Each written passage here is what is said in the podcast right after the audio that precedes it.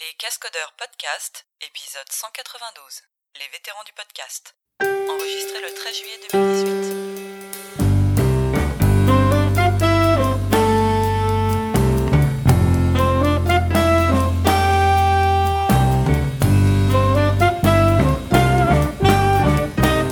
Alors, comment on va la faire celle-là Ah, bonjour et beaux. bienvenue. Ils sont beaux, ils sont chauds. Ils sentent bon le sable chaud. Pas encore ils, bronzé par contre. hein. ils défilent demain sur les Champs-Élysées. On vous parle des légionnaires du podcast, des bidasses du code, Guillaume et moi. Ouais, Ouais. Et ah si, il y a une troisième personne quand même, mais qu'on entendra peut-être pas beaucoup. C'est mon chat, Je- Voilà. mon chat qui vous entendrez peut-être des petits ronronnements et des petits et c'est mon petit chat qui a un mois que j'ai retrouvé euh, écrasé par terre et que j'ai sauvé. Ah ouais, alors c'est ça l'histoire, d'accord. Ouais, ouais, il y avait un petit chat par terre, je, je croyais qu'il était mort, et je regarde, merde, il respire. Puis du coup, je l'ai emmené chez le veto, le veto s'en est occupé un ou deux jours. Puis après, Ouais. ils m'ont dit, euh, bah, vous voulez le garder? Ah, Ah, c'est euh, ça. Bah, Donc là, fallait convaincre euh, félicitations. ma femme. Mais Ouais. bon, voilà, le chat est là, Je pense que les filles en étaient à fond. forme. Ah ouais, les filles étaient euh, trop fun, trop. Bon. Yes.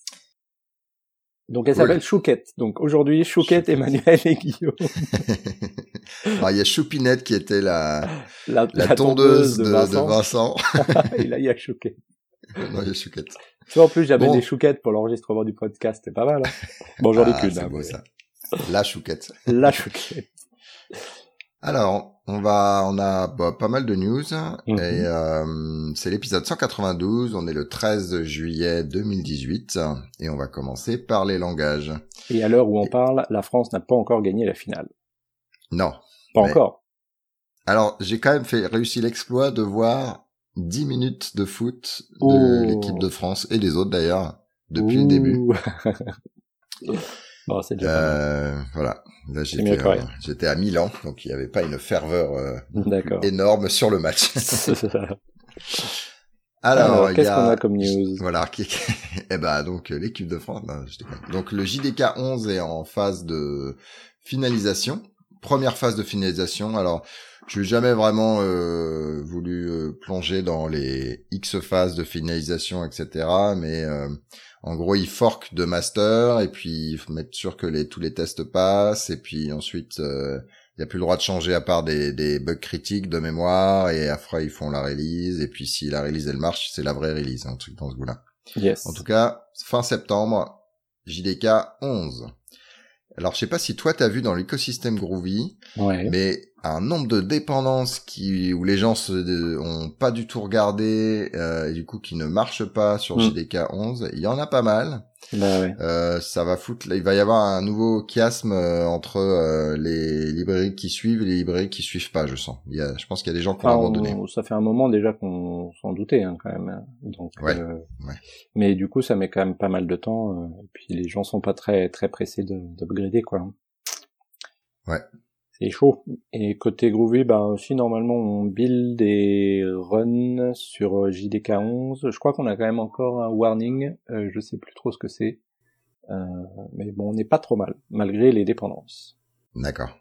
Ouais. Notamment, vous utilisez quoi euh, pour le, le bytecode euh, Bah, on utilise ASM, euh, donc la dernière D'accord. version. Ah bah d'ailleurs, j'ai oublié de rajouter la news que je vais rajouter.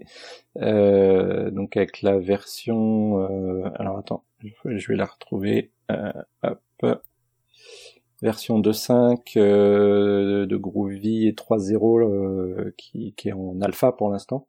Et il y a un article sur InfoQ euh, où InfoQ a interrogé euh, et interviewé euh, mon collègue Paul King, l'Australien euh, justement sur tout ce qu'on a fait sur Groovy 2.5 et Groovy 3. Donc ça, je vais D'accord. rajouter, j'ai oublié de le rajouter dans les liens. Je le rajoute tout à l'heure. Good. Ensuite, j'ai mis un petit article d'infocus sur euh, un défaut dans .NET Core 2.1 et du coup, euh, ils ont arrêté. Ouais, mais ils tu ont vois, reculé tu parles de la fin de .NET, vie. tu parles de Ouais. .NET parce qu'il y a un défaut. T'es vache quand même. Non, alors non, non, pas du tout. Ah, J'ai bon. expliqué pourquoi je parle de .NET. Et donc parce qu'il y a un recul, euh, enfin, là, et du coup ils ont reculé la fin de vie de .NET euh, Core 2.0. D'accord. Et ce que j'ai trouvé intéressant, c'est non pas qu'il y ait un défaut, ça, ça arrive. Euh, déjà le fait qu'ils postponent parce qu'il y a eu un problème, je trouve ça bien. Je suis pas sûr que Oracle aurait Mhm. fait ça. euh, vu que là maintenant c'est six mois, c'est six mois. Euh, non, le truc que je trouve intéressant, c'est qu'ils ont cette notion de long term support et de short term support. Et donc Ouais. .NET 2.0 était short term support. Donc je sais qu'on on est dans un mode transitoire un peu compliqué aujourd'hui euh, au niveau Java. Alors non seulement parce qu'il y a euh, long term support, short term support, euh, où est-ce que je vais avoir mes bugs de mes corrections de failles de sécurité pendant trois mois, pendant six Mm. mois, pendant zéro mois, tout ça on sait pas. Alors, disons que à chaque fois qu'on m'explique, euh, les gens ont des visions différentes, ou alors on me dit c'est très simple, mais quand je veux un, un article qui l'explique, on n'arrive jamais à me le donner. Ouais. Euh, mais disons que, en tout cas pour le long terme et short terme, voilà, c'est un, une plateforme telle que .NET euh, a ce modèle-là et ça se passe bien. Donc on est dans une phase de transition au niveau Java, mais euh, j'espère qu'on on arrivera à un truc qui, qui sera bien pour tout le monde. D'accord. Voilà, c'est pour donner de l'espoir. hein. Voilà. Wow. Ouais, c'est beau. Hein. Yes. Sinon, Il y a une nouvelle euh, RC là de, du futur euh, TypeScript 3 euh, qui vient juste de sortir. Euh, donc TypeScript, je sais pas pourquoi j'arrive pas à le dire. TypeScript, c'est dur à dire, non? Euh, Qu'est-ce qu'il y a comme nouvelle c'est parce que tu dis pas TypeScript. TypeScript. Ah, c'est pas mal TypeScript. J'y arrive mieux. Euh, Il y a des nouveautés, par exemple la notion de project référence pour euh, que des projets TypeScript se référencent les uns les autres, donc plus pratique à builder, dépendre les uns des autres. Euh, J'avais vu aussi il y a des améliorations, qu'il y a des améliorations au niveau alors build, j'ai pas très bien compris ce que c'était. Par contre après côté euh, syntaxe, il y a des nouvelles améliorations là côté euh, des tuples et des quand on extrait, enfin tu sais quand il y a les ah, comment on appelle ça les, les var args là, enfin, spread args là, les trois petits points, il y a des petites améliorations là-dessus. Euh, attends, je regarde des tuples encore une fois euh, plus riches. Je crois que ça doit être aussi au niveau des euh, des types, des, des optionnels s'il y a des, des paramètres optionnels dans les tuples. Et qu'est-ce qu'on a d'autre? Le unknown type. Alors on avait euh, any, là on a aussi un type unknown. Je sais pas s'il était avant ou pas. Je crois qu'il est introduit dans le 3.0, effectivement. Et voilà, après il y a encore des trucs côté JSX, mais euh, qu'est-ce que ça fait ça, je sais pas. Euh, default props, euh, je sais pas trop ce que c'est.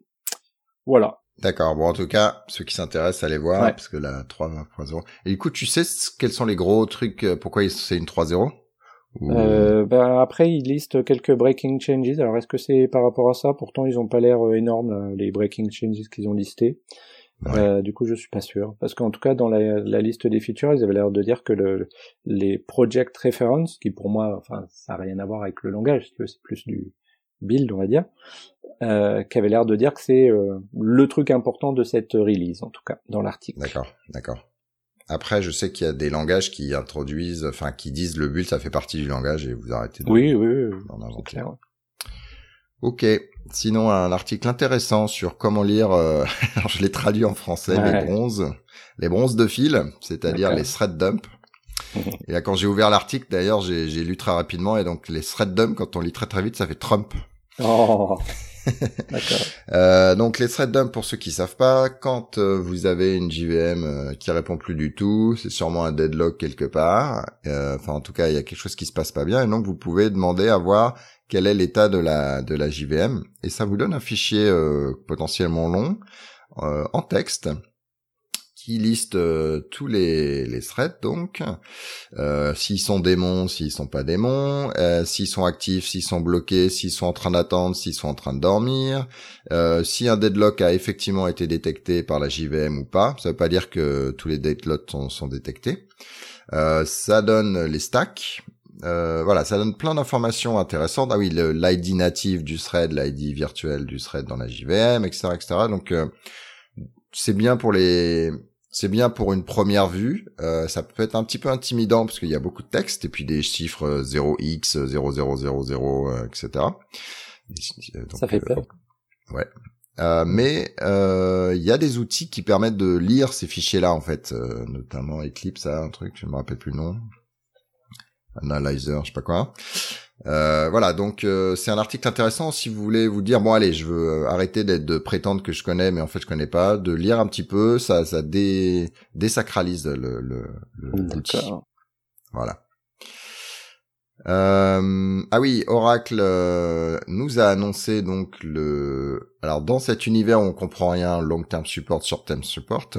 Donc il y a OpenJDK qui est une communauté et ensuite il y a des gens qui prennent OpenJDK et qui ont fait des qui en font des distributions. Donc Red Hat a son Red Hat OpenJDK, mm euh, Azul a son truc et Oracle a un truc qui s'appelle Oracle JDK qu'ils font payer dans le concept de Oracle Java SE Subscription.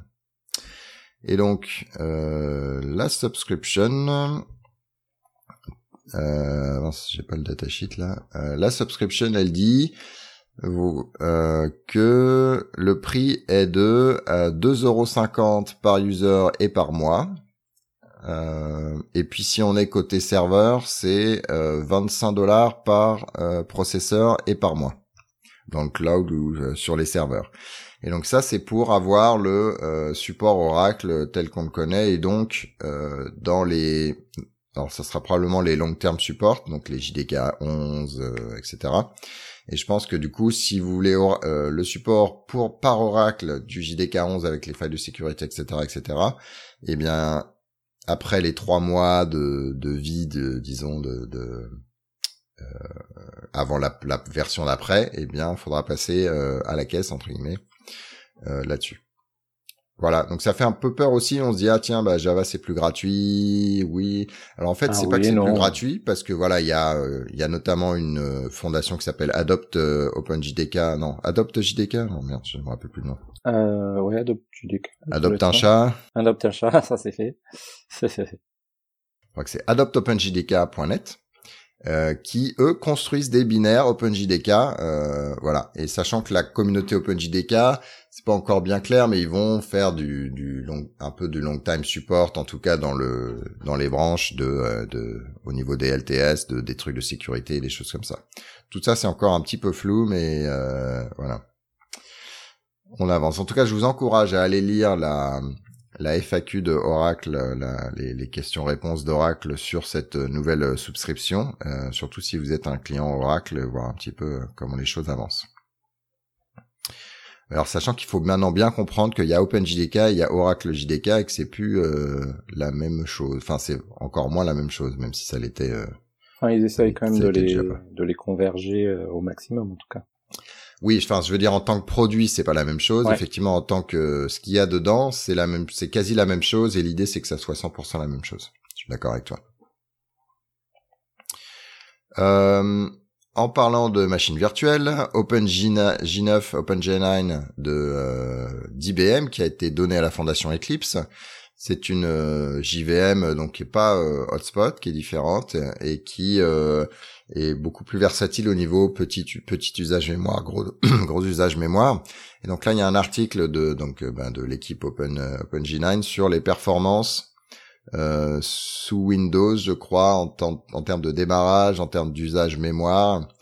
Euh, si je ne me trompe, c'est pour démarrer le démarrer Eclipse euh, l'IDE lui-même. Et donc il montre voilà les différences, euh, démarrage par défaut sans configurer rien du tout, démarrage par défaut quand on a euh, ajouté des options de compilation ahead of time, etc., euh, etc.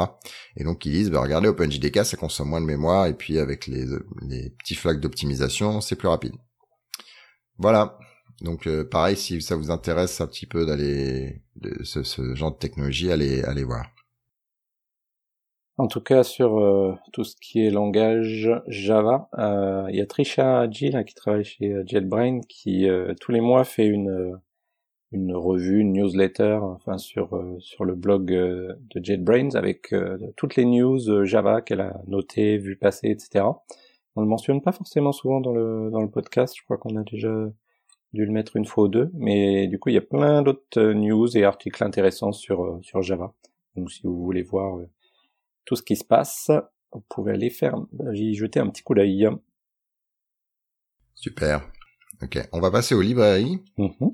Euh, on va passer aux librairies et euh, il y a un article intéressant de chercheurs qui ont fait euh, il recherche sur les bugs euh, dans les applications qu'utilisent des outils de Object Relational Mapper, des ORM. Alors ils ont plutôt étudié Active, euh, c'est Active Record euh, donc de, de Ruby, je crois, de Rails, pardon, ouais. Euh, plutôt que les ORM, mais les, les problèmes sont, sont généraux. Euh, et donc ça donne bah, des, en fait des, des c'est souvent pas forcément des erreurs dans l'ORM, mais des erreurs que les gens font euh, quand ils utilisent les ORM. Donc c'est mhm. intéressant euh, à voir. Alors évidemment, il y en a forcément, hein, donc euh, voilà. Mais ce que j'ai trouvé intéressant, c'est que il y a pas mal de choses où en moins de 5 lignes de code, vous corrigez l'erreur et vous allez à x2 ou voilà, c'est ah une erreur de base. Et donc ça montre quand même que les ORM, ok, d'accord, bon, vous pouvez vous Enfin, il y a une des critiques, c'est genre ah ouais, mais on sait pas ce qu'on fait, vaut mieux faire du SQL parce que sinon on se shoot dans le pied. encore Alors, juste pour rappel, le SQL est un langage logique, ça a aucun rapport avec ce que fait la base de données en dessous. Mhm. Et donc c'est la même chose pour l'ORM face à SQL. Euh, mais euh, derrière, ce qu'on voit, c'est qu'en changeant peu de choses, on corrige le on corrige le problème plutôt que d'avoir à réécrire un quart de l'application. Donc je trouvais, je trouvais ça, je trouvais ça assez intéressant. Mhm. Je vous encourage à aller voir euh, le détail euh, là-dessus. C'est en fait c'est une analyse d'Adrian Coiler sur euh, justement sur cet article de recherche. C'est bien là, n'empêche, c'est Adrian Collier hein, sur euh, c'est euh, un papier par jour. Je sais pas comment il fait pour pour tenir le rythme et de, voir plein de plein de papiers comme ça tous les jours, c'est terrible. Et par contre, au moins, il fait un break l'été quand même. Là, il a arrêté là, pour les, les nouveaux papiers. Contrairement au cascodeur. Ouais. malgré malgré le fait que la fatalité voulait vraiment qu'on arrête. ouais. Euh, dans les... Hop là, alors le chat essaie de manger mon casque. Euh, ça va pas le faire s'il mange le câble. C'est pas très bon, petit chat. Euh, j'ai rajouté un lien là sur euh, qui est euh, enfin là c'est un article mais qui pointe vers les slides de Jonathan Giles qui travaille maintenant pour Microsoft mais qui avant était chez, chez Oracle et qui parle des meilleures pratiques de design d'app. Et il mange pas le câble pardon, le, les bonnes pratiques de, pour le design d'API Java. Donc, euh, comme euh, évidemment il a beaucoup bossé sur euh, le JDK et autres, il y a tout un tas de, de bonnes pratiques. Là, il a donné cette présentation déjà à des Vox, à JDK.io, et je sais pas s'il propose à des Vox Belgique là, mais ce, ce, serait assez chouette là, très très complète comme présentation sur les mhm. bonnes pratiques. D'accord, cool. Donc, euh, attends, on en est où? Oui, on va passer au middleware. Alors, middleware. La, différence entre librairie et middleware, pour moi, elle est un petit peu floue, mais c'est plutôt les plateformes de développement. Hein. C'est, c'est ça que j'appelle middleware. Mm, mm. Euh, j'avais rajouté quelques petits liens sur euh, Micronaut, euh, j'en avais déjà parlé, donc c'est le nouveau euh, framework pour faire des microservices, etc., qui a été développé par l'équipe qui avait fait le, le framework Grails. Donc euh, un nouveau framework qui te permet de faire euh, des microservices en Java, en Groovy, en Kotlin. Donc c'est pas que euh, Groovy comme Grails pouvait l'être. Et là ils ont sorti une, nouvelle milestone avec entre autres le support des server sent events, un support de certaines librairies de metrics et aussi un support de OpenFace pour déployer justement les microservices sur OpenFace. Et euh, il y a également un autre article. C'est, c'est quoi OpenFace Bah tu sais c'est le c'est faire des functions as a service euh, sur Kubernetes. Ah. Enfin il y, en a plein des, des trucs dans le même genre sur Kubernetes. D'accord. Moi j'étais là à Open F A C E donc je me suis dit bon, il a mal prononcé. OpenFace non non OpenFace euh, et non pas A 2 S. Hein. euh, et il y a aussi un autre article d'un des développeurs qui travaille aussi sur ce framework sur Micronaut, euh, qui a un, article assez long, donc euh, prenez votre temps pour le lire, euh, qui, qui parle un petit peu du, du framework, il y a une partie Getting Started, etc. Donc assez assez détaillé. Et la dernière fois, j'avais donné un lien aussi déjà dans un précédent épisode sur les. Il y a un workshop aussi que vous pouvez suivre pas à pas, qui était pas mal si jamais vous vous voulez vous occuper pendant euh, l'été sur la plage. Sur la plage abandonnée. Sur la plage avec le laptop. Ouais, on va rien voir sur l'écran. Quoique, il y a le nouveau MacBook Pro qui a encore un meilleur contraste et tout apparemment. avec le True Euh, Tone, ouais, j'ai vu, j'ai surtout euh, 32 gigas de RAM. 32 Go de RAM. Ouais, voilà, Enfin, pour les... jusqu'à- Et 4, 4 Tera de, de SSD. Enfin, Ouais, jusqu'à, euh, parce que ouais, je ouais. même pas voir le prix. Euh, de ce c'est, je crois que c'est 7000 euros euh, si tu rajoutes toutes les options. Ah, pff. Donc si tu veux là, non mais ne serait-ce que euh, la si mémoire. tu veux ça vaut un port. USB, c'est, c'est pas, c'est pas disponible. Ouais. Euh, Microprofile. Ouais, Microprofile a sorti. Alors, je, je comprenais pas, moi, il sortait une version 1.4 et une version 2.0 en même temps. euh, donc, je vais vous expliquer pourquoi. Donc, Microprofile euh, 1.4, c'est une mise à jour. Donc, par rapport à Microprofile à 1.3, évidemment, ils ont mis à jour euh, l'aspect open, enfin l'intégration avec l'aspect open tracing, euh, une version 1.1 de la spécification fault tolerance dans Microprofile.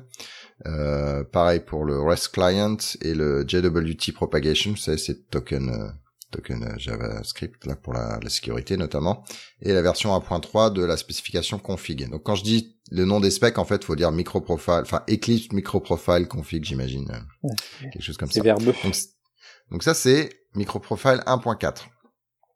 Et euh, microprofile 2.0, en fait, la différence c'est que il y a deux choses. La première, c'est qu'ils ont réaligné des specs fondamentales vers, euh, enfin, sur euh, Java euh, 8, c'est-à-dire euh, CDI 2.0 au lieu de CDI 1.2, euh, JSON-P 1.1, euh, JAX-RS 2.1 au lieu de JAX-RS 2.0, et puis ils ont rajouté JSON-B euh, 1.0 dans le dans le package. Voilà, et le reste c'est les API euh, microprofile tels qu'on tels qu'on les connaît. Donc Open Tracing, Fault Tolerance, Metrics, Open API, REST Client, JWT Propagation, Config et Health Check. Voilà. Et du coup, euh, ce qui est en train d'être travaillé, les event data, notamment avec Cloud Event, tout ça, c'est des, Ah oui. choses qui sont en train d'être discutées. Euh, data Access, moi je suis participé à un thread où on se demande euh, est-ce qu'on fait différent de JPA, est-ce qu'on, euh, est-ce qu'il faut un truc euh, un peu plus simple, etc. Donc si vous avez des opinions là-dessus, rejoignez le, le, le Google Group d'ailleurs de qui discute microprofil. Euh, Il y a du réactif, que ce soit Reactive Event ou Reactive Stream. Euh, Il y a une spec sur les long running actions, c'est genre les, les transactions compensées par le business. Voilà, il y a pas mal de choses qui qui sont euh, en fait discutées par euh, par la communauté, ce qui est rigolo. Voilà.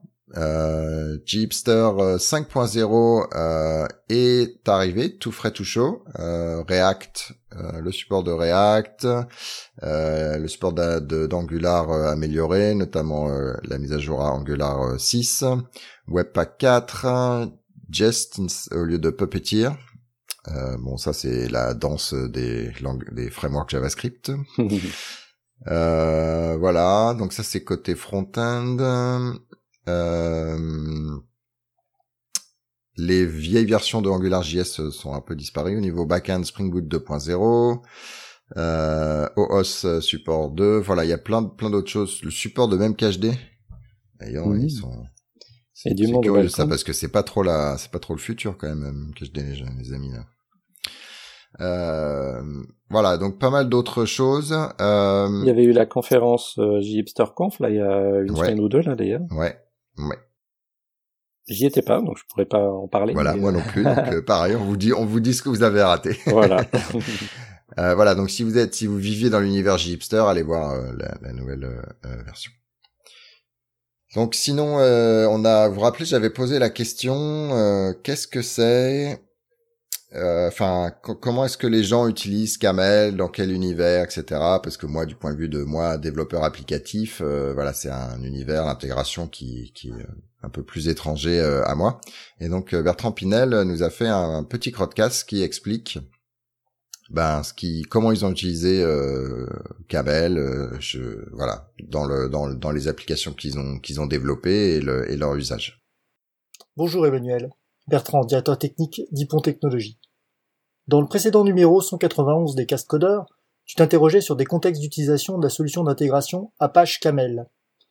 Eh bien, je peux te donner un cas concret au cœur du système d'information d'Ipon Technologies, où Camel tourne depuis 4-5 ans sans poser aucun problème. Un mot tout d'abord sur le contexte. Nous utilisons un ERP pour la gestion de la société, euh, qui s'il est codé en Java, n'est pas vraiment un modèle d'ouverture et d'interopérabilité. On peut vraiment oublier les web services, surtout si on veut parler euh, REST. Ce logiciel gère l'ensemble des salariés, les projets, les contrats, les congés, les notes de frais, et tout, tout, tout, tout, tout, team. Quand nous avons opté pour cette solution, la condition imposée à l'éditeur était de nous fournir le détail du modèle de données de la base, et c'est là que Camel entre en jeu. À l'aide des connecteurs JDBC et RESTlet, d'un peu de paramétrage et de quelques dizaines de lignes de code, on a pu exposer des services REST consommés par une demi-douzaine d'applications web. Nous avons également reproduit ces schémas sur notre annuaire à l'aide du connecteur LDAP pour simplifier l'accès à cette ressource et mieux découpler les responsabilités. En deux mots, Camel est une solution élégante, simple, stable et efficace. Je recommande. Voilà, merci Bertrand. Euh, on va passer à l'infrastructure. Euh, alors Kubernetes 1.11 est sorti. Euh, notamment le load balancer au niveau, enfin vous savez IP table c'est l'espèce de, de load balancer euh, qui, qui a en fait de base dans dans dans Linux. Enfin, mhm. ouais. donc là ils en ont réécrit un autre qui est encore meilleur encore plus rapide. En tout, en tout cas, le truc avec IPTable, c'est pas tant la, la vitesse, c'est comprendre ce que tu fais en fait. Donc euh, visiblement, euh, l'interface est plus simple pour comprendre ce qu'on fait, qu'est-ce qu'on bloque, qu'est-ce qu'on fait passer, etc., etc. Euh, le plugin Core DNS euh, est devenu donc de bêta disponible de manière supportée entre guillemets. Ça, c'est une version communautaire, donc il n'y a pas de support, mais voilà. Voilà, et plein d'autres euh, choses, euh, notamment au niveau du storage, euh, au niveau des row-blocks et des choses comme ça. donc c'est disponible. Allez, bah, allez télécharger votre Kubernetes et amusez-vous à faire la mise à jour. Vous, vous suivez là, genre, quand, quand vous, votre truc chez vous là, le, parce que je sais que, tu vois, OpenShift, on a typiquement une release de retard parce que on stabilise, euh, on vérifie que tout marche bien, on intègre avec les petits trucs supplémentaires que nous on a mis, donc on a, enfin, jusqu'à potentiellement une release de retard. Enfin, on a une cadence explicite avec un décalage par rapport à la release de Kubernetes. Ouais. Et OpenShift, c'est du, c'est du vernis au-dessus de Kubernetes, donc c'est essentiellement Kubernetes. Mhm. Euh, vous, vous faites euh, genre, ça y est, c'est en prod chez. Euh... Alors c'est pas immédiat, mais c'est quand même très très rapide. Ouais, D'accord. Ça va super vite. Mm. D'accord. Enfin, on n'a pas euh, une version de, de décalage, quoi. C'est euh, dans les semaines qui suivent, c'est bon, quoi. D'accord. Sinon, on a, il y a Google qui a open sourcé, enfin mis à disposition son guide de style de développement de Bash. Donc du bash, on en fait tous un peu à droite à gauche, et donc il y a euh, pas mal de choses sur les conventions, les choses à faire, les choses à pas faire. On avait déjà euh, montré des petits outils, des petites recommandations, le mode strict et les choses comme ça. Et alors, attends, il y en a, il y a une phrase qui est qui est assez rigolote dedans. Euh, où est-ce qu'il raconte C'est quoi C'est Ruby qui disent? Enfin, à un moment, ils disent en gros, euh, si ça dépasse 100 euh, lignes de code, euh, écrivez-le en, Python, votre truc, plutôt que plutôt qu'en Bash. Donc c'est une des une des recommandations. D'accord. Voilà, en tout cas, si vous faites du du ah voilà, c'est parce que j'ai pas togglé summary. if you find you need to use arrays for anything more than uh, assignment of uh, pipe status, you should use Python. If you are writing a script that is more than 100 lines long, you should probably be writing it in Python instead. instead. Bear in mind that scripts grow... Ouais, peut-être j'aurais dû traduire en, en live, euh, euh, N'oubliez pas que les scripts s'agrossissent et réécrire votre script dans un autre langage tôt, c'est-à-dire quand il ne fait que 100 lignes pour éviter après un, un temps compliqué de, de réécriture, comprendre ce qu'il fait, etc. C'est c'est mieux sur le long terme. Voilà, c'est ce qu'ils disent. Voilà, donc si vous écrivez du bash un peu de temps en temps, c'est peut-être un, un, quelque chose à garder sous le coude. Mmh. Voilà. Sinon, il y a Helm 3 qui euh, est en discussion. Donc Helm, c'est le, le... Je saurais pas l'expliquer bien d'ailleurs. Je sais pas si toi tu sais l'expliquer mieux. Alors j'ai pas utilisé, mais c'est un peu des, des recettes pour faire euh, des déploiements euh, Kubernetes, quoi. Pour moi, je, je, vois ça un petit peu comme ça. Donc comment ouais. Donc après, je sais pas quelles sont les nouveautés. Hein. Je, pour pour installer des choses sur euh, voilà sur sur, sur Kubernetes, par exemple, je, tiens, je vais installer un MySQL voilà, persistant sur Kubernetes, des choses comme ça. C'est un peu le, enfin eux un ils peu disent des euh, templates, des, des recettes de cuisine pour installer tel ou tel euh, logiciel. Voilà. Et donc notamment, ils ont un un modèle littéralement un outil de template pour customiser un peu ce que tu fais, des choses comme ça. Et donc euh, c'est là-dessus où ils veulent, euh, enfin ils ont pris le retour d'expérience de Helm 1 et 2 et donc ils vont en sortir un nouveau et donc là ils vont utiliser Lua. Lua Lua, euh, comme euh, comme langage dans le template. de Donc, scripting euh, euh, dans le template. donc au revoir les templates Go parce que je me rappelle plus pourquoi mais ils étaient pas contents du truc. Euh, au revoir Jinja, euh, voilà. Donc euh, si vous êtes dans l'univers Helm, suivez ça. Voilà, tiens, en parlant de Kubernetes, il y a Azure qui a annoncé euh, aussi le support de Kubernetes, enfin de, de gestion des clusters Kubernetes sur Azure. Mhm. Bon, l'article est intéressant parce que du coup, ça explique euh, donc qu'ils font ce support-là. Euh, là où c'était un petit peu plus controversé, controversé, et c'est qu'ils disent quelque part là-dedans euh, que euh, en fait ils se vendent que c'est euh, sur GitHub euh, que euh, Kubernetes est né. Et là, tu dis, alors votre définition Alors. de être né est assez curieuse. Ah, ouais. En fait, ce qu'ils disent, l'histoire c'est que le, le dev est fait euh, sur Kubernetes, mais ça veut pas dire que c'est là où c'est né. D'accord. c'est clair. Parce que Voilà. bon, Kubernetes, hein, ça a été inspiré du système qu'il y avait en interne chez Google, là, Borg, et euh, qu'on a sorti, réécrit, réinventé, euh, et qu'on a open sourcé, euh, que Google a open sourcé. Et après, euh, il n'y a pas que Google, il y a plein, plein de gens qui sont mis à contribuer. bah, vous aussi d'ailleurs, je pense, Red Hat. Ouais, absolument. Et On a plein, assez plein tôt. d'autres, donc Microsoft, beaucoup, beaucoup d'acteurs qui euh, qui sont pas passés sur Kubernetes. Ouais. Pour le meilleur. Ouais. Ouais. Alors, on va parler du web, de la partie qu'on connaît, c'est-à-dire un sous-ensemble. Ils sont les noms de domaine. Ah, ça on. Non, il y a quelqu'un qui a fait un truc intéressant. Il a cherché les plus vieux noms de domaine, euh, entre guillemets, potentiellement encore actifs euh, sur le net, et donc il a parsé les, en gros, les, les. Emmanuel Bernard.name. Euh, Alors, c'est pas parmi les plus vieux, non. Et le résultat, c'est 1985, les plus vieux.com avec symbolics.com, bnn.com, think.com, deck, Xerox, HP. Ça, Ah, c'est et des trucs 86 existent, déjà. encore. Ouais. Sun, le 3, alors Mars 86. Là, c'est intéressant. C'est genre euh, le community manager euh, qui se dit ah il faut absolument qu'on soit sur le net, les gars, c'est Ouais. l'avenir. Et le mec il dit attends, euh, moi je travaille à imprimer des pubs en papier, donc tu vas-y fais ce que tu veux. euh, voilà 30 dollars. Donc c'est un peu ce qui se passe avec Twitter ou quand ça démarre en fait. Il faut qu'ils prennent le, le nom de domaine Ouais. entre guillemets pour euh, pas se le faire. Ok, voilà c'est ça. Voilà. Euh... Alors ça c'était les points .com. En point .net, est-ce qu'il y en a qu'on connaît euh, En fait déjà je connais. Ah, Il y a the.net. 1988, euh, le, le premier qui a trouvé cette idée. Voilà. En .org, Il y en a qui étaient assez rigolos listes. usenix.org, le fameux 1987 en juillet. Mm. Software.org 1987 en, en septembre.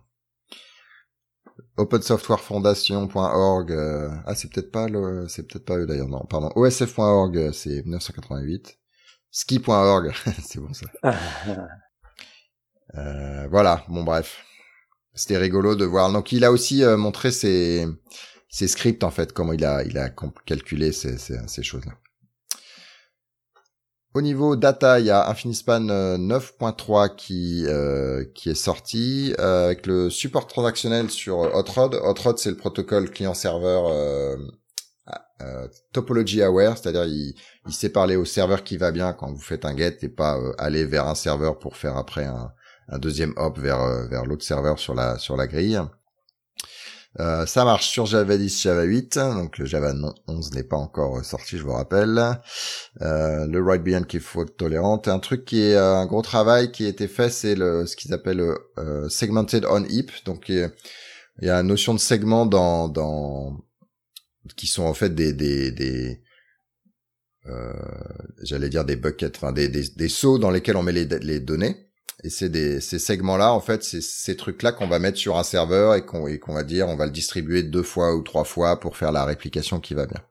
Et donc ces fameux buckets qu'on appelle nous des segments, là on a retravaillé le, la façon dont c'est stocké pour euh, pouvoir travailler en parallèle chaque segment au niveau des exécutions et euh, pour euh, quand on fait des exécutions parallèles, des recherches sur les données pour que ça soit plus rapide. Ça c'est fait au niveau du container. Il y a la même chose qui est fait au niveau de ce qu'on appelle le cache store, cache loader qui est, qui est en cours. Donc là on va gagner pas mal en, en performance euh, à ce niveau-là. Voilà, et plein d'autres choses.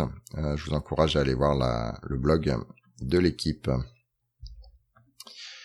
Sinon, il y a Blablacar qui euh, explique comment ils utilisent euh, Change Data Capture pour migrer de leur monolithe vers vers des nouvelles applications. Donc ça, c'est un truc que je crois beaucoup de dire, bah j'ai mon monolithe, je peux pas tout le réécrire d'un coup, mais je vais commencer à réécrire des, des en fait des petites parties, donc des micro microservices si vous voulez, autour. Mais qu'est-ce qu'on fait de la donnée? Et donc Change Data Capture, c'est le truc qui écoute les changements de la base de données et qui euh, en fait la liste des changements qu'on peut consommer. Et du coup, on peut reconstruire les mêmes états et le consommer dans un microservice ou une partie. Voilà, donc ils ont utilisé cette stratégie. Ils expliquent euh, dans le détail comment ils ont fait. Donc ils utilisent Dibisium, qui est le, projet euh, sur lequel je travaille un, petit peu, enfin les, les, gens avec qui je travaille. Euh, et puis euh, ben comment ils ont fait les choses, pourquoi ils ont fait les choses, euh, et ils ont fait un truc sur la haute disponibilité euh, par dessus. Alors j'ai pas tout compris pourquoi parce qu'il me semblait qu'on le faisait, mais du coup euh, voilà si. Bah alors la très très haute disponibilité. Alors. La très très haute disponibilité, voilà. Enfin, ils avaient un, un besoin un petit peu différent. Euh, donc c'est en tout cas c'est un article intéressant pour voir l'approche, le, le, le, le pattern d'utilisation en fait. Ça c'est intéressant. Car, où es-tu, où es-tu C'est quoi ça? C'était pas une chanson ça, Babacar, de, je sais plus qui. Ah, je ne sais pas. Un vieux truc. Passons à l'outillage. Alors il y a Git qui, alors tu l'as pas lu ça, Git protocole V2. Pas lu. D'accord. Alors Git a fait le protocole V2, mais euh, c'est quelqu'un d'autre qui a mis la news et en fait euh, cette personne n'est pas là, donc on va pas vous prétendre. On va pas pointer du doigt qui c'est. Ça se fait pas, il paraît ça se fait pas. CloudBees a levé 62 millions d'euros, euh, millions d'ailleurs, je sais pas, de dollars ou d'euros. De, je crois que c'était de euh, dollars. C'est 62 millions. Ouais. Tout court. Non, je crois que c'est de dollars. Euh, voilà, donc ils continuent leur euh, leur travail autour du euh, le de en gros du DevOps en fait, puisqu'ils sont sur le CI/CD, DevOps, voilà comment amener amener les entreprises dans ces dans ces nouvelles nouvelles approches.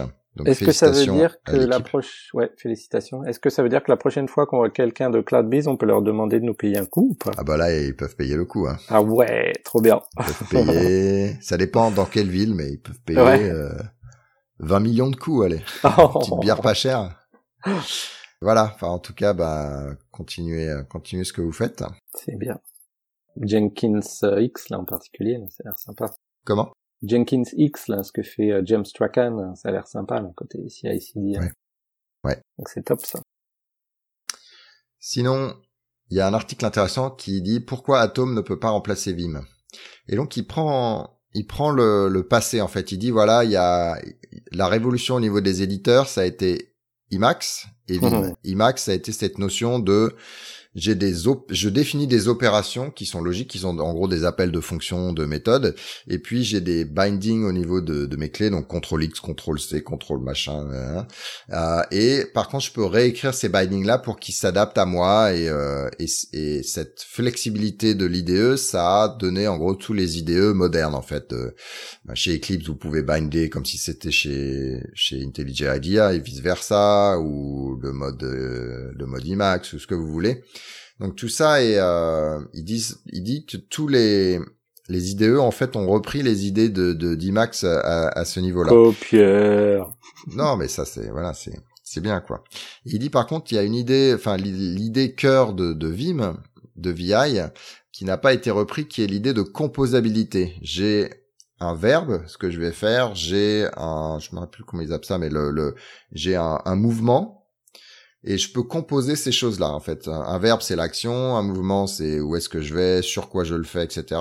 Et en fait, une fois qu'on connaît un verbe, on peut lui appliquer n'importe quel mouvement. Une, fois qu'on peut qu'on connaît un mouvement, on peut lui appliquer n'importe quel verbe. Et du coup, dès qu'on apprend un nouveau truc, en fait, on a appris 40 nouveaux trucs.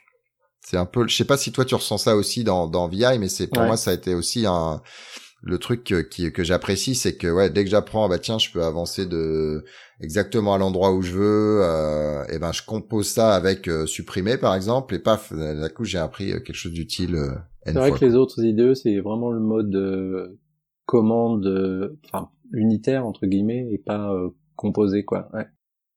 C'est un mode assez différent effectivement. Mais ce qui est pas forcément facile à maîtrisé, mais quand on a bien compris le, la grammaire, en fait, c'est comme s'il y avait une sorte de grammaire. Euh, on est effectivement plus plus efficace. Voilà, donc je vous encourage à lire euh, l'article. Tout n'est pas euh, tout n'est pas perdu. Hein. Il y a peut-être des gens qui vont reprendre les idées de Vim pour faire une nouvelle idée. Mais en tout cas, ce qu'il dit, c'est que finalement tous sont pour l'instant plutôt des, des, descendants de Emacs plutôt que de, de VI dans dans cette niveau-là. Eclipse a, Eclipse Eclipse a sorti plein de trucs. Eclipse a sorti Photon. Photon. Euh, qui est la version euh, N plus 1 de, euh, de l'IDE. Et les nouvelles fonctionnalités dans Java, il y en a beaucoup. Il y a le support de Java 10, euh, y compris leur, vous savez, le compilateur chez Eclipse, c'est leur propre compilateur, je crois.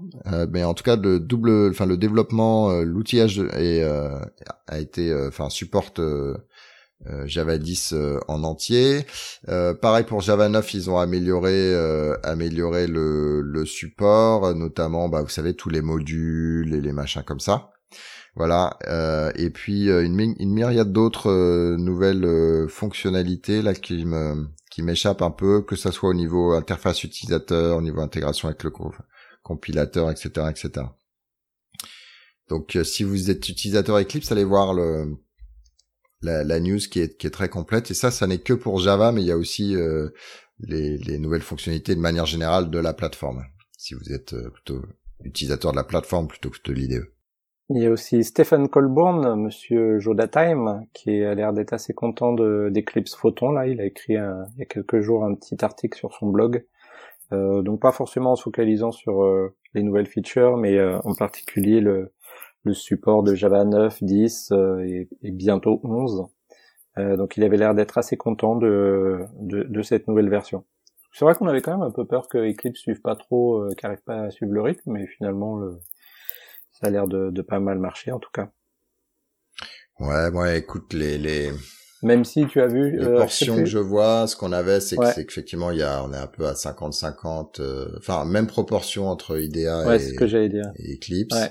Et après, il y en a d'autres aussi. Maintenant, il y a, il y a notamment Visual Studio Code, euh, des, des choses comme ça mm. qui, qui montrent euh, le, le, bout de leur nez. Exactement.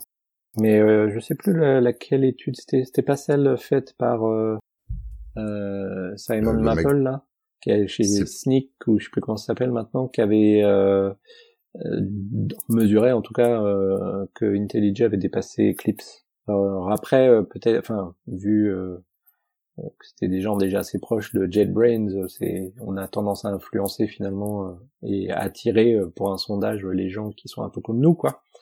Donc c'est peut-être pas forcément super significatif, mais on a l'impression quand même de voir IntelliJ de, devenir le, le, enfin être en tête quoi de, la bataille des, des IDE. Après Visual Studio Code, c'est moi j'aime bien, j'utilise pas mal et du coup j'utilise moins Vim paradoxalement. Et euh, mm. Visual Studio Code s'améliore, mais c'est encore loin d'être un, IntelliJ ou un Eclipse hein, quand même pour pour Java. Ouais, ouais, ouais. Donc c'est un mix entre éditeur de code et euh, IDE quoi, mais euh, le chemin est long quoi. Donc en parlant de Visual Studio Code, qui euh, dedans utilise un truc qui s'appelle LSP, Language Server Protocol, ouais. qui permet de séparer l'interface graphique en elle-même de euh, la compréhension du langage, comment je fais l'autocomplétion, qu'est-ce que je propose, euh, voilà, ce genre de choses. Euh, et donc Eclipse Check utilise, je pense, le Language Server Protocol. Donc Eclipse Check, c'est la version, enfin c'est c'est un éditeur en ligne, de, enfin un IDE en gros en ligne dans votre navigateur. Et donc là, ils en sont à la version 6.6 et ils ont notamment ajouter le support de Kubernetes ou améliorer. Euh, euh, et il permet de ah non c'est pardon c'est le de pouvoir déployer chez dans Kubernetes et euh, enfin via un truc Helm justement. Euh, avant c'était supporté unique, enfin c'était ils visaient Docker, maintenant ils, ils utilisent Kubernetes comme leur euh, finalement truc truc de base, outil de base. Euh, l'amélioration de redéployer une nouvelle version euh, du, du serveur sans que, euh, enfin que sans qu'il y ait de downtime au niveau de votre équipe de développement. donc elle continue à taper et paf et paf ça fonctionne. Support de C, C++. Support de Camel notamment avec le Language Server Protocol, donc qui l'équipe a dû développer un language server protocol pour Camel, donc les autocomplétions des routes et des, des, choses comme ça. Voilà, et un certain nombre d'autres choses. J'encourage d'aller voir, aller voir les news de nos amis de Eclipse Euh... Jib. Google a sorti euh, Jib, un outil euh, Java euh, pour faciliter le, la création Jabba, Jabba the Hutt. Jabba the Hutt, ouais, pour faciliter la création d'images Docker. Donc il y a un article qu'on vous a mis dans, dans les show notes. Euh, donc dans les avantages aussi en fait c'est que euh, donc il y a plugin Maven et Gradle donc vous pouvez intégrer dans votre build. ce qui est intéressant là c'est que en fait, donc normalement on a toujours besoin euh, d'un démon euh, Docker pour euh, builder, etc. Et là en fait, tout, tout l'aspect, comment dire, les couches d'images, etc., cache, build incrémental, etc. En fait, c'est fait sans le démon Docker, donc ça ça émule, ça reproduit ce que faisait le, le démon Docker, mais du coup c'est c'est encore beaucoup plus rapide. Euh, qu'est-ce qu'il y a d'autre comme avantage? Euh, donc c'est assez... Il y a la séparation des images, euh, ouais, enfin des niveaux, des layers d'images. Ouais, c'est assez opinionated euh, dans le sens où il y a trois trucs. Donc il y a les le premier, euh, enfin au-dessus du niveau du, du comment dirais-je de, de l'image de base. Donc il y a le, le, premier niveau de dépendance, donc qui est le truc qui en général bouge le moins.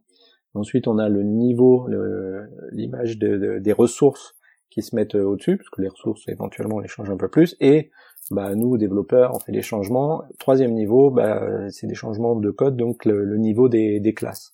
Donc c'est assez opinionated sur la manière de, de, de faire.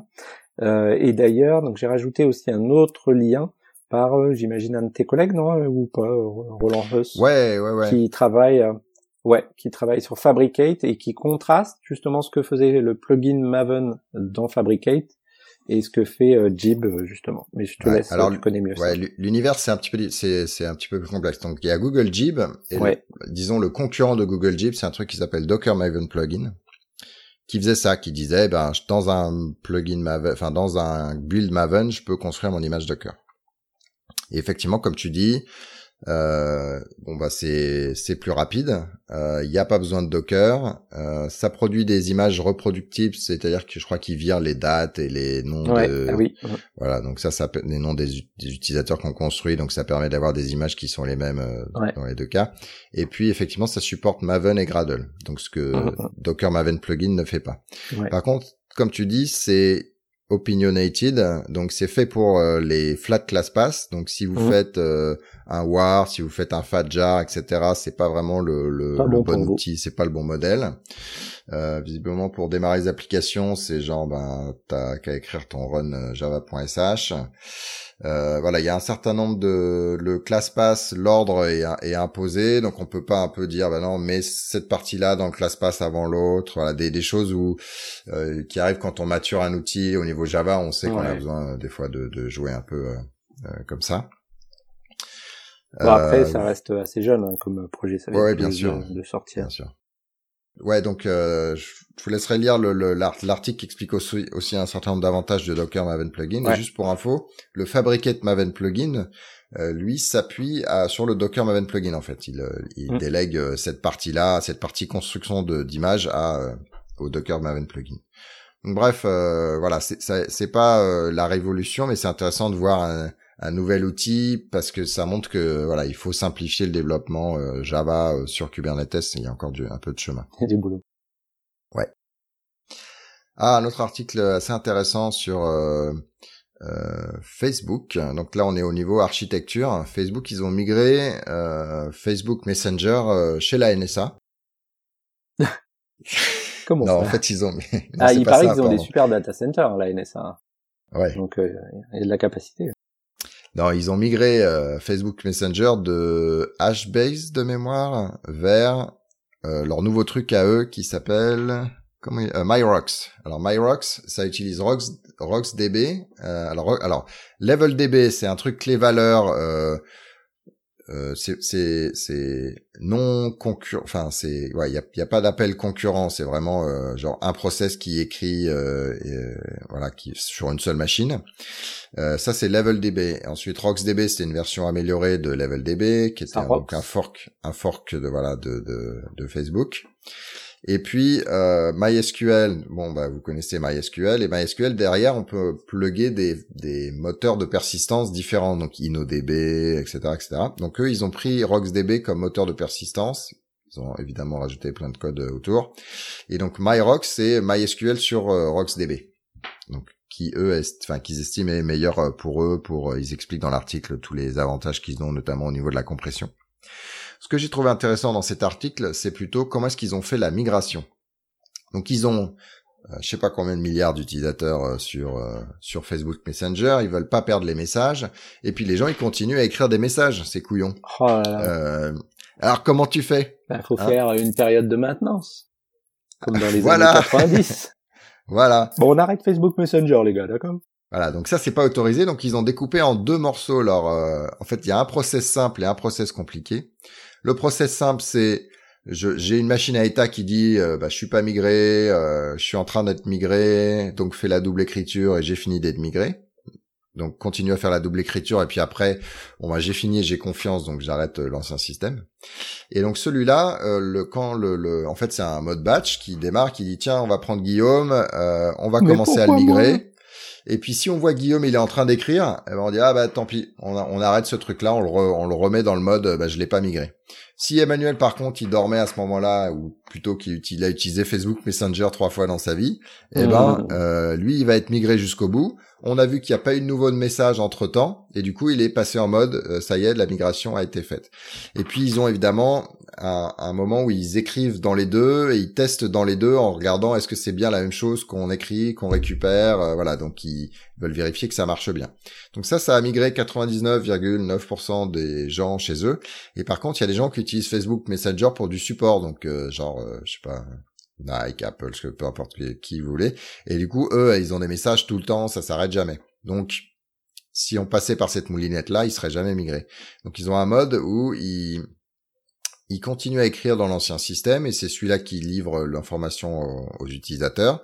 Ils commencent à écrire dans le et alors, ils font un snapshot de l'ancien système, ils font la migration euh, du, snapshot, et au lieu d'écrire dans le nouveau système, ils écrivent dans une queue, qui s'appelle Iris euh, chez eux. Euh, et les messages, ils sont écrits dans la queue, donc ils sont mis en, buffer. Et puis quand ils ont fini la migration des quatre, enfin de, de, des anciens messages, ils vont prendre les messages dans la queue, les exécuter. du coup, normalement, ils sont au même niveau entre euh, le nouveau système et l'ancien système. Et là, après, on reconverge dans le même euh, process. Ce, que j'ai trouvé intéressant, c'est que bon, déjà, c'est pas non plus révolutionnaire, hein, ce que je vous ai expliqué, mais déjà, ça fait un petit rap piqûre de rappel pour les gens qui ont des migrations à faire. Et deuxièmement, cette idée de double de double méthode, elle est intéressante, surtout quand on se dit, bah non, mais dans 99% des cas, ce truc-là, ça sera juste plus facile, plus simple. Donc, on va écrire cette partie-là, et puis on va écrire un système un peu plus compliqué pour les autres, sur lequel on pourra peut-être monitorer, avoir plus de gestion manuelle ou de choses comme ça. Donc, j'ai trouvé ça, j'ai trouvé ça intéressant. Donc, je vous encourage à lire, c'est vraiment un article d'architecture. Euh, sinon, il y a les golden euh, signals, les, signaux dorés euh, au niveau du monitoring qui viennent d'un certain nombre de trucs, notamment du livre Google Software Reliability, Engineer, voilà, Site Reliability Engineer. Mhm. et donc, en fait, l'article fait un résumé intéressant de ben, pourquoi on estime que ces signaux sont des signaux les plus intéressants. C'est en gros le nombre de requêtes euh, par seconde, le nombre d'erreurs par seconde, euh, la latence, la saturation, c'est-à-dire si vous avez des queues de, de mise en, en attente des process, est-ce qu'elle grossit, est-ce qu'elle grossit pas, et l'utilisation, c'est-à-dire euh, bah, combien des ressources j'utilise. Et avec ça, en gros, vous êtes capable de détecter les choses. Donc vous définissez ça, vous écoutez ça pendant un mois et vous commencez à avoir des des taux de requête euh, moyens et attendus, enfin médian moyen ou à 95%, des taux d'erreur pareil, etc. Et quand vous avez une déviation, c'est là que vous allez allumer une erreur et puis vous allez voir peut-être que ah bah non mais c'est Noël, c'est normal que ça fasse exploser les requêtes. Donc après, vous allez ajuster votre truc en fonction de la saisonnalité, en fonction de bah, comment votre système réagit. Mais surtout, en gros, en ayant ces trucs-là, on a vraiment une première analyse de tiens, il y a quelque chose qui va pas. J'ai, plus de, j'ai plus de gens qui viennent sur mon site. C'est normal ou pas? J'ai beaucoup d'erreurs par rapport à d'habitude. C'est normal ou pas? Ma latence commence à exploser. C'est normal ou pas? Voilà. C'est les outils clés pour euh, suivre un système. Donc ça explique bien. Ça fait un résumé intéressant de ça.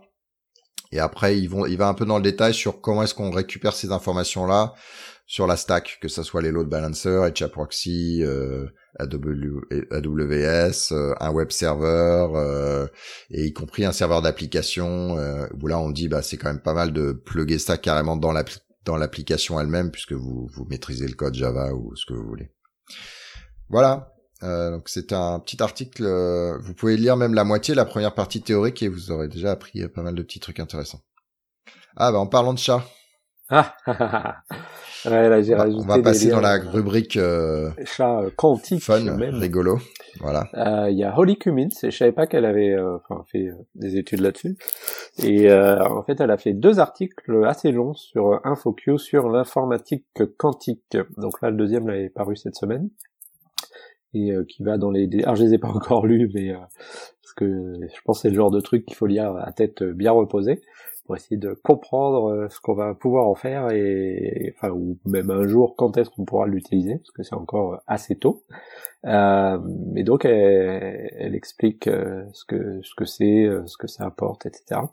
Et j'ai trouvé un autre petit truc rigolo. Il y a des chercheurs de chez IBM Research recherche chez IBM qui euh, travaille dans les équipes de recherche euh, donc sur les algorithmes d'informatique quantique. Des chercheurs qui travaillent sur des recherches, ah ouais, un truc comme ça. Et en fait, ils ont euh, ils ont créé un jeu de société, un jeu de plateau euh, en mode coopératif et qui est open source, donc on peut imprimer soi-même, créer soi-même, euh, qui est inspiré justement du thème de l'informatique quantique et euh, donc il y a deux, euh, euh, deux, deux, joueurs qui doivent essayer de recréer une machine quantique en traversant la galaxie et tout ça. Et en fait, donc il y a les, les, états de superposition. Enfin, ils essaient de, de rajouter tous les concepts de l'informatique quantique dans le jeu. Et ça avait l'air assez rigolo. J'ai regardé ça un petit peu. donc ça permet de se familiariser en fait avec avec les concepts de l'informatique quantique. Voilà. c'est pas pour votre gamin de 6 ans apparemment. Euh, non, ouais, je crois qu'il mettait à partir de 14, je crois. 14 ans. Ouais. Et c'est deux joueurs, hein, parce qu'après le l'entanglement à trois ah, joueurs, c'est vraiment trop compliqué. Ouais, ouais. c'est pour ça, ouais. Si vous cherchez encore, encore une fois un truc pour euh, la plage. Sur la plage. et eh ben, voilà, je vois, bien le débat. Non, mais, non, mais, non, parce il que est pas super mort. Mais non, mais non, il est mort. Multi, multi-état. Ouais, c'est clair. Euh, au niveau loi, société, organisation, on a la, la directive copyright là qui était qui essayait de d'avoir le hockey du Parlement européen euh, pour après être raffiné et vote, enfin et travaillé par la Commission européenne sans avoir à passer par le euh, bah, par la représentation de du peuple. Et donc le Parlement a dit ben non. Euh, en fait, ce que vous proposez, qui était censé euh, améliorer, ouvrir l'utilisation de euh, voilà des des des, bah, des des trucs qui sont copyrightés, la musique, le, ce que vous voulez. Donc il y avait pas mal de lobbying euh, autour de, enfin les gens qui étaient intéressés par cette loi, disons que c'était plutôt euh, les maisons de disques, les les gens qui font des films et des choses comme ça. Euh, après, la loi, elle était vague avec des implications assez fortes, notamment, euh, par exemple, je crois que, enfin, on avait, on en avait parlé des impacts sur euh, des plateformes comme GitHub, parce que GitHub, ça stocke du l'information de copyright, donc il faudrait pouvoir bloquer de manière proactive, automatiquement. Enfin, il y avait, il y avait pas mal de choses assez invasives. Donc, il y a eu un contre-lobbying. et donc la vote a été bah, largement refusée. Refusée. Voilà. Et donc ça veut dire, je sais plus, mais du coup ça repart. Euh, c'est retoqué. Ça, ça repart retoqué au travail. Ça veut pas dire que c'est annulé, hein, mais c'est juste que du coup le Parlement sera impliqué dans les dans les choix. Je crois il y a un truc dans, dans ce goulage. D'accord. Oui, moi je croyais que ça avait été retoqué, retoqué. Ok. Non, non, non, ça repart en, en travail en fait. Le gars avait essayé de pousser. En fait, le truc c'est que entre ce que les gens disent, regardez, ça va améliorer ça, et ce que tu vois dans la dans la loi, dans la réalité, c'est un peu comme euh, le marketing versus la réalité, quoi. Ça, ça Ouais. fait un peu, euh, Mais les textes sont tellement quand c'est mal fait, je veux dire. euh, je critique pas le marketing. Ouais. Pas facile. Voilà. Faut lire les petites lignes. Faut lire les petites, ouais, les petites lignes de 150 pages. Oh ouais, la vache. Je les envie pas, hein, moi. Mais... Outils de l'épisode. Euh, alors, je, je, je suis pas un grand fan euh, de la prolifération du nombre d'outils de messagerie instantanée. Euh, moi, je suis dans un univers où je travaille pas dans une seule équipe. Je travaille dans euh, genre euh, au bas mot euh, 6 7 équipes, euh, sans parler des cascodeurs qui ont aussi un truc de messagerie instantanée, sans parler de je sais pas quoi, l'OSGTP qu'on a un autre, etc. Donc c'est c'est compliqué. C'est compliqué de tout suivre et puis surtout on peut pas euh, les gens qui se disent bah de toute façon les gens ils vont toujours tout lire du truc de message instantané c'est pas vrai. Donc il y a, y a un vrai problème euh, à ce niveau là et c'est assez envahissant. On se dit ah qu'est-ce que j'ai raté etc donc on est, tout stressé et, et après on est obligé de prendre des vacances. Euh, donc je suis pas fan. Et donc il y a encore un nouvel outil qui s'appelle Julip qui euh, alors est à base open source. Donc c'est un petit côté positif euh, par rapport au Slack, Stride et autres. Euh, ce que j'ai trouvé super intéressant dans Julip, c'est qu'il a la notion de euh, de channel euh, comme comme tous de, de chambre de, de, de discussion, mais il a aussi la notion de topic. Donc, si vous utilisez Slack, il y a la notion de channel et puis il y a la notion de thread dans lequel on peut avoir une conversation et du coup qui est pas vue par les autres sauf quand on zoome dessus. Là, c'est un petit peu différent dans Julip, c'est que en fait, quand on écrit un message, on écrit un message avec un sujet comme comme dans un email. Dans un email, on met un titre, un sujet, et puis après on écrit l'email et puis il y a un thread qui est basé sur ce titre-là, quoi. Euh, et Julip, c'est la même chose, c'est-à-dire qu'on dit, ben voilà, euh, alors c'est des c'est des noms d'email un peu plus succincts, mais voilà, on dit, euh, je sais pas quoi, euh, intégration entre Trello et Julip, int- intégration, et hop, on commence à taper une conversation. Alors ça reste de la messagerie instantanée, donc ça c'est cool, mais moi, quand j'arrive en tant que dans l'équipe, quand je j'ouvre le truc, je me dis alors sujet là, ça m'intéresse ou pas? Je regarde un ou deux messages, non, ça m'intéresse pas. Eh ben, je passe cette conversation là en entier puisqu'elle est elle est threadée par topic et puis euh, je passe à l'autre. Et donc euh, ça me permet de me relaxer au niveau de ce que je peux ne pas lire et ce que ce qui est intéressant à lire et sur lesquels moi je peux réagir. Donc euh, un outil super euh, super intéressant à ce niveau-là. Euh, bon, il y a des intégrations à droite à gauche comme comme tous. Euh, il y a une version gratuite euh, hébergée, une version payante, etc., etc. Vous pouvez le, le déployer chez vous si, puisque c'est open source. Euh, alors j'avoue que la la version sur le navi sur le sur le téléphone, la- l'application elle est elle est pas top. Euh, l'applica- l'application fait pas est, pas top, mais bon, elle fait le job minimaliste. Mais l'application desktop, elle est vraiment sympa et, marche marche très bien. Donc si vous êtes en phase de décision d'un outil de communication pour euh, votre équipe, euh, donc euh, Slack c'est le standard où tout le monde va, l'effet l'effet réseau, mais comme il n'y a pas d'effet réseau dans les dans les communications d'équipe, vous pouvez aussi envisager envisager l'outil Zulip, Z-U-L-I-P. Voilà, et puis euh, au niveau rubrique débutant, alors on va pas expliquer quelque chose simplement, mais on va vous recommander un article qui explique Dis papa comment c'était la gestion de source avant Git? Parce que Git c'est sorti en 2008, c'est-à-dire il y a 10 ans. Tous les développeurs qui ont euh, en gros euh, 30 euh, 30 32 ans et moins, enfin au niveau euh, développeur en entreprise, ils ont peut-être ils n'ont peut-être connu que Git. Ce truc distribué, un peu compliqué, super flexible avec des bonnes raisons de faire euh, les choses. Mais avant, il y, a- il y avait, euh, avait CVS et avant ça, donc ce qui était déjà ce qu'on appelle un outil de gestion de sources euh, de deuxième génération. Et avant ça, il y avait des outils donc de première génération qui, eux, s'appuyaient sur la notion de, alors un serveur centralisé et puis la notion de lock pessimiste. Je suis en train de travailler sur ce fichier-là, personne d'autre peut le faire. Ensuite, CVS est arrivé en disant, je suis en train de travailler sur ce truc-là, mais je vais prendre une approche optimiste. S'il y a des conflits, si quelqu'un d'autre a travaillé dessus et a comité avant moi, eh bien, je vais, euh, je vais faire un diff et puis, euh, et puis je vais essayer de résoudre le conflit à ce moment-là. Mais ça restait un système de gestion centralisé. Donc un seul euh, serveur. Et euh, qu'est-ce qu'il y a d'autre de clé euh, au niveau CVS Ah oui, bah dès, qu'on dit qu'on commit, on commit et c'est visible par tout le monde. C'est aussi un truc qui fait qui fait peur aux gens qui ont connu que Git parce qu'ils disent ah, tu veux dire que je commit et je peux pas changer, squasher, merger non non, tu c'est déjà disponible à tout le monde. Donc c'est un article intéressant pour voir d'où on vient, quels, étaient les outils avant et et voilà un petit peu l'histoire de, de la gestion de source. Mais moi, quand j'ai commencé à bosser euh, dans la petite boîte dans laquelle j'étais, euh, on n'avait pas. Alors, on est le premier euh, outil de gestion de source qu'on a utilisé, hein, ça a été euh, CVS. Mais avant, en fait, euh, malheureusement, c'était l'enfer, euh, on mettait toutes nos sources sur un même répertoire partagé. Et le nombre de fois où on s'écrasait les uns les autres, les changements, les trucs comme ça, c'était l'horreur. Vous pouvez pas imaginer les jeunes. ouais, il y a eu long parce qu'en fait pendant longtemps chacun écrivait son son bout de truc, compilait et filait le truc au voilà, il n'y avait pas de notion de tout le code partagé, centralisé. Et après, quand on a commencé à partager, effectivement, on utilisait des fichiers partagés. Alors, tu faisais des, tu copiais ta ton, ton répertoire avec une nouvelle date, et puis euh, c'était ta nouvelle version au cas où tu te plantes. Euh, moi, j'ai démarré avec euh, comment ça s'appelait euh, VSC, enfin le truc de Microsoft avant Team. Ah oui, euh, avant Visual Source, Source Safe. Visual Source Safe, qui était de première génération, c'est-à-dire qu'eux, ils loquaient. Non, je crois qu'ils avaient les deux modes, mais le mode de base, c'était loqué, en fait. Et du coup, moi, j'étais admin, et c'était moi qui déloquais le fichier que le mec avait loqué avant de se barrer en vacances.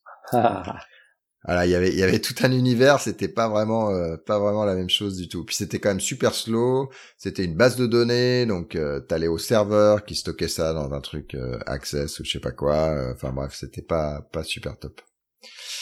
Et après, j'ai installé CVS, après SVN, qui était CVS en meilleur. D'ailleurs, pour ceux qui sont intéressés, il y a aussi ce fameux, cette fameuse vidéo de Linus Torvald qui explique pourquoi il a fait Git, là, qui était enregistré chez, chez Google à l'époque. Ça devait être aussi 2008-2009. Enfin, c'était assez tôt dans l'histoire euh, Git. Où euh, il y avait notamment les mecs qui avaient écrit SVN. Et donc, ils disent... Alors, le, le tagline de SVN, c'est CVS il y a CVS euh, mieux fait et il dit mais c'est pas possible fondamentalement CVS c'est le mal on peut pas mieux faire CVS ça juste et donc il a dit quand moi j'ai écrit Git à chaque fois que j'avais un doute sur un choix j'ai dit qu'est-ce que fait CVS et je fais je fais l'opposé. Donc bon c'est Linus Torvald donc c'est intéressant euh, et, extrême euh, comme ça. Mais euh, voilà c'est un, c'est un, une vidéo intéressante aussi pour avoir un peu des détails là-dessus. Ok, voilà, on va vous parler rapidement des conférences. Et avant les conférences, il y a dev.tube. Ouais, il y a des, je crois que c'est des, alors je, je me rappelle jamais si c'est Lituanie, Estonie, Lettonie, Lettonie, je crois, des développeurs de Lettonie euh, qui ont fait, euh, c'est ceux qui font aussi euh, la, la conférence d'Efternity euh, à Riga et et, et euh, je sais plus trop quelle autre conférence.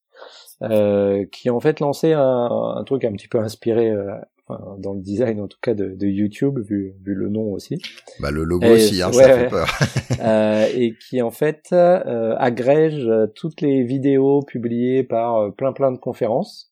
Euh, donc moi par exemple j'aurais demandé de rajouter Devox France donc vous avez même trouvé les, les vidéos de Devox France et vous pouvez rechercher en fait avec ils ont ils ont utilisé Algolia qu'ils ont intégré pour faire la recherche de vidéos et euh, l'interface est sympa, puis euh, comme ça vous pouvez rattraper un peu le ce que vous avez raté euh, en, en allant pas à une conférence ou à une session. Et qu'est-ce que je voulais dire? Et donc le site est sympa, rapide. Vous pouvez leur proposer des nouveaux, des nouvelles chaînes de conférences avec des vidéos. Et c'est très rapide. Voilà, c'est sympa. D'accord. Ouais, c'est bien d'avoir un, un, truc centralisé. centralisé. Bah, ne serait-ce que pour chercher les, les. Alors, je sais pas si tu peux rechercher pour une conf précisément. Euh, si, euh, bah, en fait, tu mets ça dans, dans la recherche. Mais moi, ce que j'ai proposé aussi, c'est de pouvoir voir la liste de tous les événements, mais je crois qu'ils l'ont pas implémenté.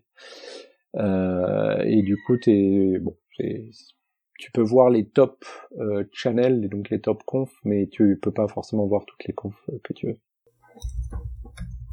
Ouais, parce que par exemple Devox France donc ils mettent ça sur euh, YouTube mais pour le coup l'interface YouTube pour chercher Ouais, elle est ouais, pas ouais. pas forcément super cool. Donc là c'est bien d'avoir un truc un peu spécifique. Alors euh, on va parler des conférences maintenant. Jock Summer Camp le 14 septembre 2018 euh, Paris Web les 4, 5 et 6 octobre.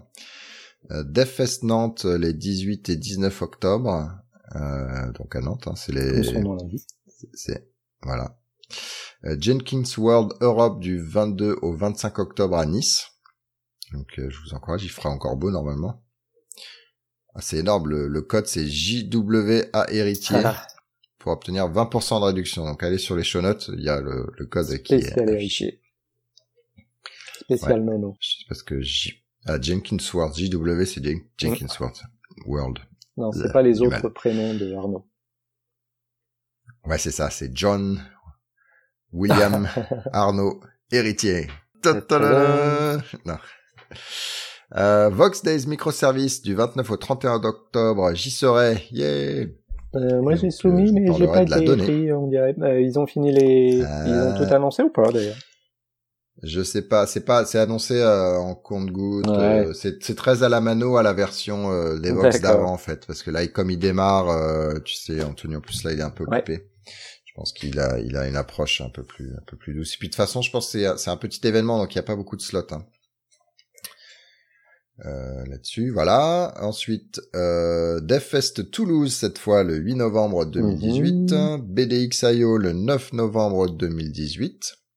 Le CFP est ouvert si ça vous intéresse, Euh, parce que la conférence elle est pleine hein, déjà. Et on la vache, ça, ça rigole pas. hein. Et euh, Codeur en scène le 22 novembre 2018. Alors moi j'ai proposé, on va voir si je serai accepté. Ah. Ce serait rigolo. euh, ouais. Et puis il y a Devox, euh, Devox Devox aussi, Devox. qui est le. Quand est-ce que c'est? C'est en novembre aussi, peut-être le 10 novembre? Ouais, c'est juste avant le 11 novembre, je crois. La semaine avant. Ouais, bah c'est ça, le 10 novembre, c'est Ah, juste avant le d'ailleurs, 11 du novembre. euh, j'avais pas fait gaffe parce que des Fest Toulouse, je crois que j'y vais. Bon, on va voir si ça va se marcher sur les pieds là. Ah, mais tu passes au niveau où tu vas faire deux conférences dans la semaine. euh, Ça y est, là, maintenant, t'es un, Ouais. un expert. Bah, Il y a pas la, il y a pas les dates sur devox.be, là. Si si, mais c'est écrit en tout petit en fait. Alors attends, je vais te les, je, je les ai vus. C'est écrit en tout petit. Ah oui, du 12 au 16 Voilà, novembre, 12 au- Ah non, merci. c'est après le 16 novembre. Ah bah si, c'est bon. Tout va bien. Ouais, donc vous, vous allez sur devox.be, vous faites CTRL F. Ça, c'est l'avantage des one page, Ouais. euh, one page website. Well done, well C'est vrai que done. ça doit être mis en gros quoi. Je dis ça, je dis rien. Bah ouais, hein, c'est un peu le, le truc Ouais. le plus utile, quoi. Tout petit. Et voilà. Et nous avons fait un épisode exactement dans les temps. On finit à 10h30, comme on avait prévu. En fait, faut qu'on le fasse, on les fasse Euh. qu'à deux, hein, parce que c'est les autres qui nous retardent, hein, c'est ça. Bah, Ouais, c'est les Attends, autres qui foutent la zouille, là. Vincent, là, il était en mode euh, je débug, euh, je débug là le, le hosting de la version euh, expérimentale, la communautaire de, de, de myxwiki.org. Euh, ensuite, il y a Audrey et Arnaud qui sont satellisés pour des raisons diverses et variées. piscine, euh, Donc, euh, mais on est là, on Mhm. tient, on tient, nous. Ah, encore une chance, hein. Je sais pas ce que le podcast ferait sans nous. Je sais pas jusqu'à quand on va tenir, mais on tient. voilà, enfin gros bisous, euh, gros bisous à l'équipe. Et puis euh, donc c'est normalement Audrey qui va mixer, donc euh, merci à elle. Allez, bisous tout le monde et à la prochaine. Ciao.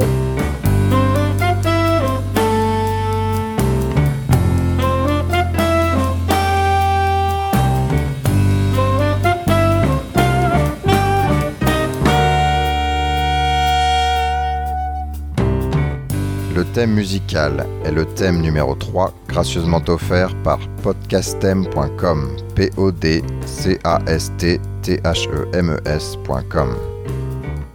Le logo a été dessiné par Nicolas Martignol, alias le Touilleur Express. www.touilleur-express.fr